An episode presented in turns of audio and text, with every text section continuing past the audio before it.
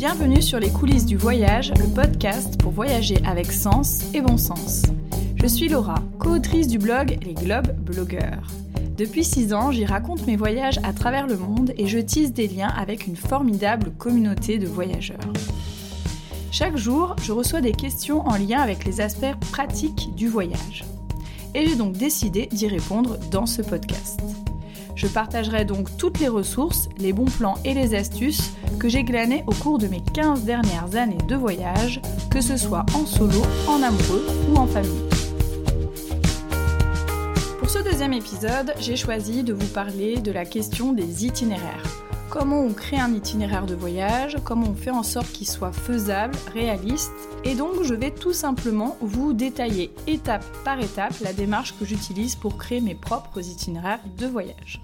Première étape, indispensable euh, et, bien sûr euh, assez évidente, il faut tout d'abord partir euh, chercher et dénicher tous les lieux d'intérêt que vous allez avoir envie de visiter lors de votre voyage.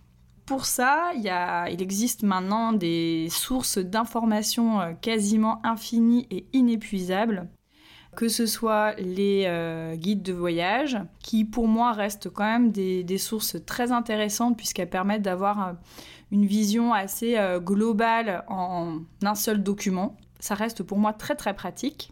Il y a bien sûr les blogs de voyage, hein, je prêche un petit peu pour ma paroisse, qui permettent d'avoir des fois des, approches euh, beaucoup plus euh, détaillées sur euh, des endroits beaucoup plus précis, et puis surtout d'avoir un récit beaucoup plus personnel et incarné.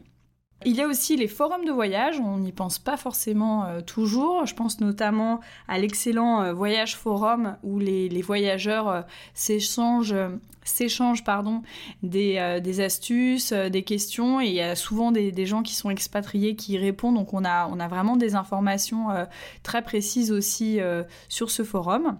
Il y a aussi bien entendu les réseaux sociaux. Bon, j'avoue, je suis un peu de l'ancienne école, j'utilise très peu les, réseaux sociaux pour euh, planifier mes voyages, notamment Instagram, j'utilise très très peu, euh, voire pas du tout en fait, Instagram pour euh, planifier mes voyages, mais je sais que beaucoup de personnes l'utilisent. Personnellement, je préfère utiliser Pinterest. Alors pour ceux qui connaissent pas Pinterest, donc ce site qui est aussi décliné en application, permet tout simplement de partager ce qu'on appelle dans le jargon de Pinterest des épingles, donc qui peuvent être soit des photos, soit des, couvertures en fait avec euh, des photos et du texte. Et chaque photo est liée à un site internet.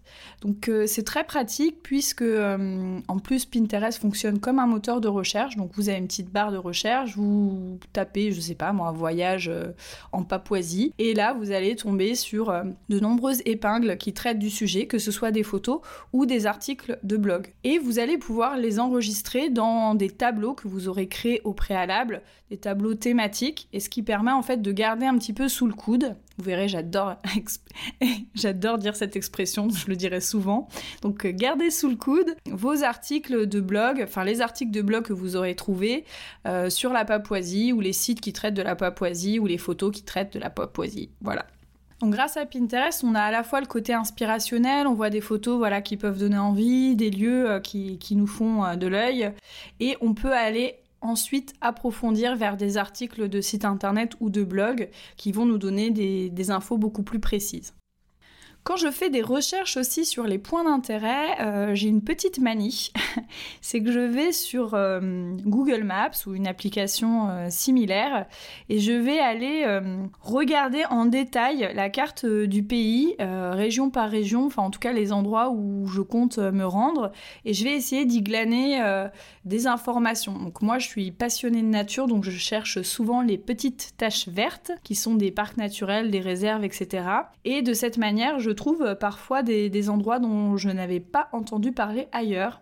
J'ai beaucoup utilisé cette technique quand je suis partie en Floride. On connaît la Floride, on connaît Miami, etc. Mais en fait, ce qu'on ne sait pas, c'est qu'il y a vraiment beaucoup de petites euh, réserves naturelles, notamment dans le sud euh, de cet État, qui sont très intéressantes, qui sont euh, la plupart euh, gratuites en plus, et qui permettent vraiment d'observer euh, une faune et une flore vraiment très très intéressantes. Et c'est grâce à cette technique en partie que j'ai découvert de nombreux parcs naturels et réserves. Pour faire toutes vos recherches sur le web, je vous conseille aussi un moteur de recherche qui s'appelle Ecosia et qui permet justement de pas toujours passer par Google. Je sais que c'est un peu l'outil incontournable, mais l'intérêt de ce moteur de recherche, c'est qu'il reverse une partie de ses bénéfices à des actions et des projets de reforestation à travers le monde. Et franchement, moi je l'utilise depuis quelques temps et il est très performant. Je vois pas vraiment la différence avec Google. Voilà, vous faites une petite action tout en surfant et en préparant votre voyage, c'est pas mal.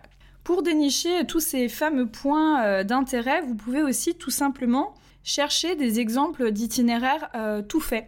Donc euh, voilà, vous allez sur votre petit moteur de recherche, vous tapez par exemple itinéraire Sicile en deux semaines, itinéraire un mois aux Philippines, que sais-je encore, pour aller voir des exemples d'itinéraires de voyageurs. Ce que je vous conseille si vous passez par cette étape-là, c'est de ne pas toujours vous cantonner à la première page de recherche puisque bah, parfois on peut trouver des choses très très similaires sur la première page.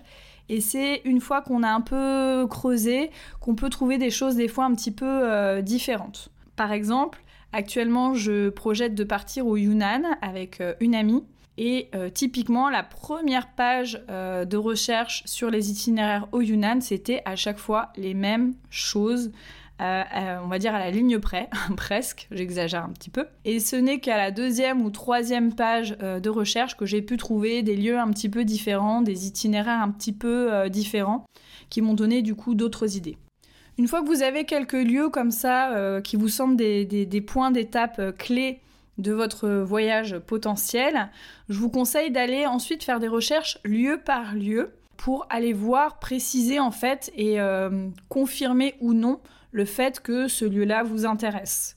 Peut-être qu'en lisant des récits de voyage, vous allez vous rendre compte qu'en fait, c'est un lieu qui a l'air sympa, euh, c'est joli, mais par exemple c'est bondé, vous n'allez pas du tout avoir envie d'y aller. Ou à l'inverse, euh, il y a peut-être des endroits où vous avez une petite hésitation, et puis en lisant des, récits, ça va vraiment vous donner envie d'y aller. Donc précisez un petit peu en allant euh, notamment sur les blogs, regarder de plus près ces lieux-là.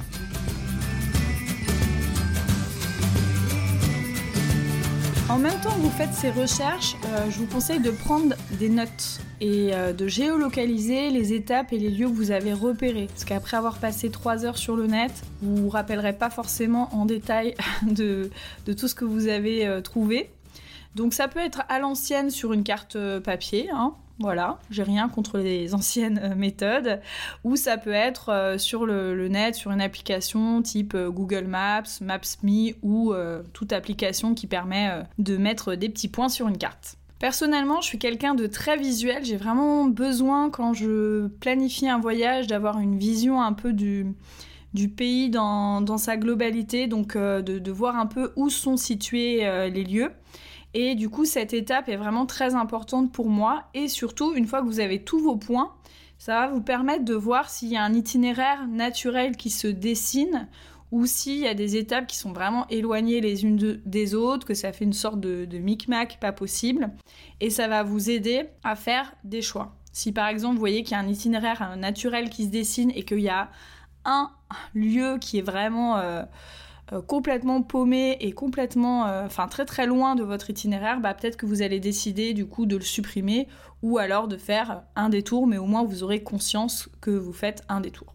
Quand vous allez être dans cette phase de recherche, vous allez sûrement lire des articles de blog en entier, en tout cas je l'espère, et vous allez donc trouver aussi des bonnes adresses de restaurants, d'hôtels ou d'activités et ce serait dommage de ne pas les noter tout de suite, puisque euh, mon expérience euh, me, dit que euh, bah, souvent on se rappelle plus du tout sur quel site on a trouvé la bonne info.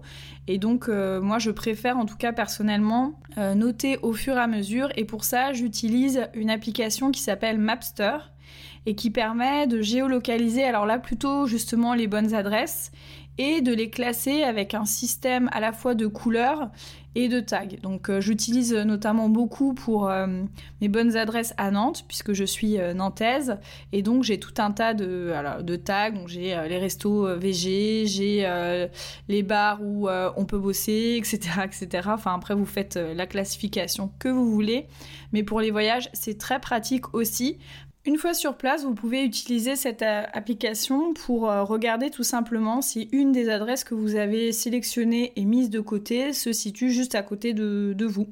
Donc ça peut être très pratique quand on cherche un restaurant dans une grande ville par exemple. Donc je vous invite à aller jeter un petit coup d'œil à cette application qui est vraiment pour moi euh, très très pratique et très bien faite.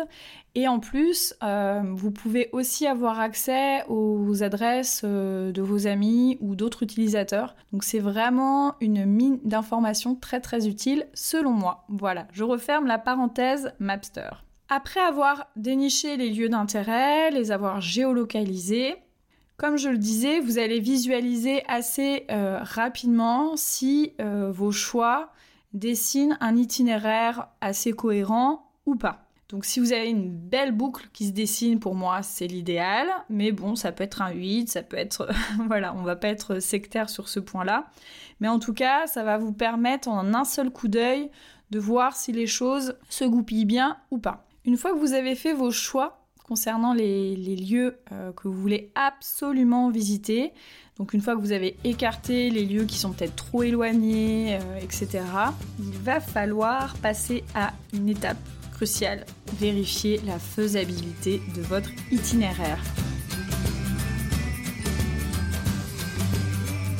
Pour vérifier cette faisabilité, je pense qu'il y a trois points essentiels.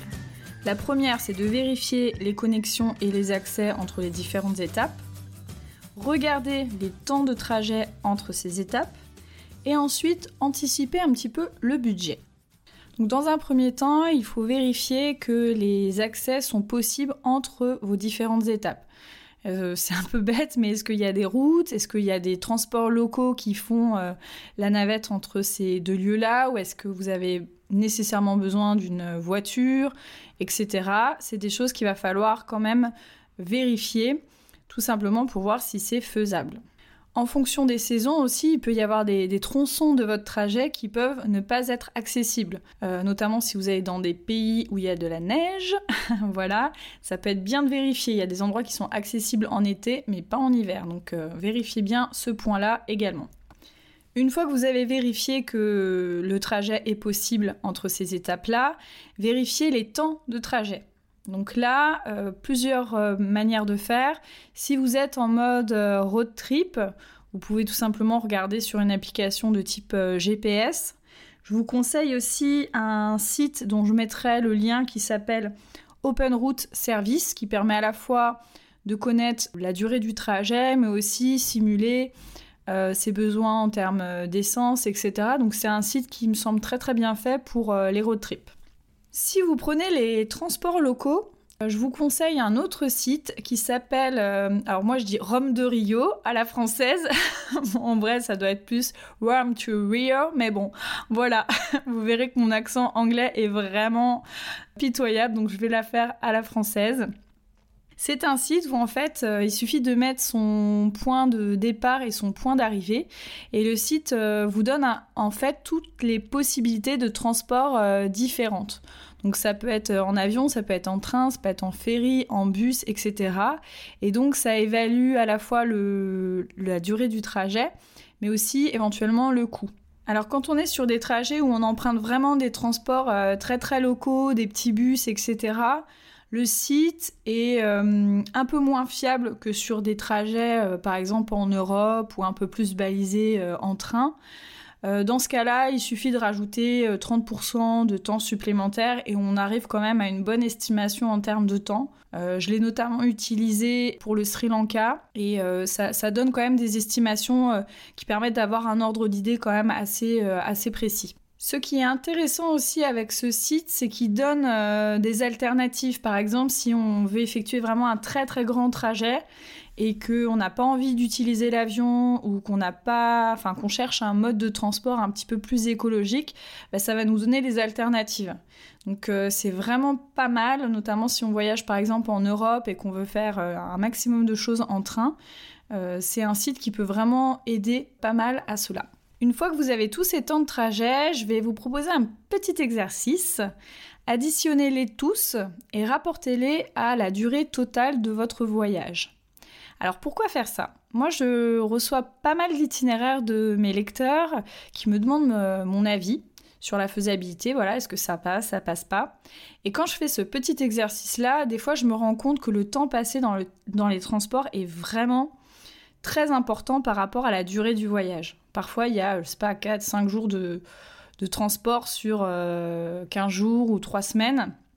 Donc l'idée c'est pas de vous dire qu'il faut pas faire de l'itinérance, mais si par exemple vous êtes euh, comme moi du genre à pas vouloir passer euh, toute votre journée dans une bagnole ou dans un bus, ça peut être bien d'anticiper ça pour éventuellement rectifier votre, votre itinéraire. Alors la troisième étape qui permet de vérifier un peu la faisabilité de votre itinéraire, c'est d'anticiper un petit peu le budget. Alors, il y a des pays où le transport coûte vraiment pas cher, donc euh, on peut se permettre d'être beaucoup en itinérance, ça va pas forcément peser beaucoup sur euh, le budget. Mais il y a des pays, par exemple, comme en Argentine, où ça coûte un bras de, faire des kilomètres. En fonction de l'itinéraire que vous choisirez, le budget sera pas du tout le même. Donc euh, regardez ça aussi un petit peu. Par exemple, je sais pas, moi, au Japon, euh, si on doit prendre euh, un train qui traverse euh, tout le pays, dans son itinéraire, ça sera pas du tout pareil que si on se concentre sur une petite région où il y a moins de transport. Donc regardez ça aussi parce que ça peut permettre de vous rendre compte si votre itinéraire est réaliste ou pas en fonction de votre situation budgétaire. Avant que votre itinéraire ne soit bouclé, il reste encore quelques étapes indispensables notamment pour vérifier encore cette question de faisabilité, non pas en termes d'accès ou de budget, mais tout simplement en termes de temps.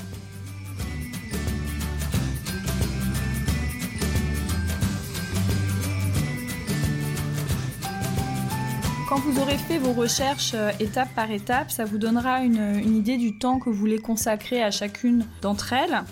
Donc notez bien toutes ces durées étape par étape pour voir si ça colle avec la durée prévue de votre voyage. Euh, vous allez sûrement vous rendre compte, soit qu'il... Alors souvent il manque pas trop de jours, souvent on a prévu un itinéraire trop long et il nous manque des jours. Dans ce cas-là, bah, il faudra faire des choix, enlever une étape ou rester moins longtemps à, à certains endroits. Durant toute cette démarche, ce que j'ai l'habitude de faire, c'est de répertorier toutes ces informations dans un simple euh, fichier Excel. Donc je note euh, les étapes, la durée prévue par étape, les temps de transport euh, à prévoir. Et si j'ai décidé de réserver à l'avance un hébergement, je le mentionne également. Et je peux aussi également me faire une colonne avec des activités ou voilà, des informations diverses que je ne veux pas louper une fois sur place. Si vous allez sur la retranscription de cet épisode, donc qui sera présent sur euh, mon site euh, Les Globes Blogueurs, vous pourrez télécharger un exemple de fichier Excel qui pourra vous aider dans la préparation de votre itinéraire. Avant de vous quitter, je voulais vous donner une dernière astuce, et pas des moindres. Un site internet complètement génial qui s'appelle Planificateur à contresens et qui permet également de créer des itinéraires et qui est notamment très très pratique quand on organise des voyages euh, très longs donc euh, de type tour de monde ou voyage au long cours, etc. Mais qui peut très bien être utilisé aussi pour des voyages euh, plus courts. Donc avec ce site, vous pouvez choisir vos étapes, la durée, le mode de transport, euh, les visualiser sur une carte. Euh, ça vous donnera aussi des éléments en termes de bilan carbone, en termes de budget à prévoir. Sur ce site-là, vous pourrez aussi retrouver tous les itinéraires d'autres voyageurs, des idées de budget aussi en fonction de différentes manières de voyager. Donc c'est vraiment un site très très complet qui permet vraiment d'avoir beaucoup d'informations pour organiser son voyage. Donc je vous conseille vraiment d'aller y jeter un coup d'œil parce que ça peut correspondre euh, aussi euh, à, vos, attentes. J'espère que cet épisode vous sera très très utile. J'ai conscience qu'il était très dense, qu'il y avait beaucoup d'informations. Donc vous pourrez retrouver tout cela dans la retranscription euh, de l'épisode qui sera présent donc sur mon blog. Vous trouverez le lien dans le descriptif de l'épisode sur votre plateforme d'écoute préférée. En tout cas, je suis vraiment euh, ravie d'avoir fait ce deuxième épisode. J'ai hâte de faire euh, les prochains.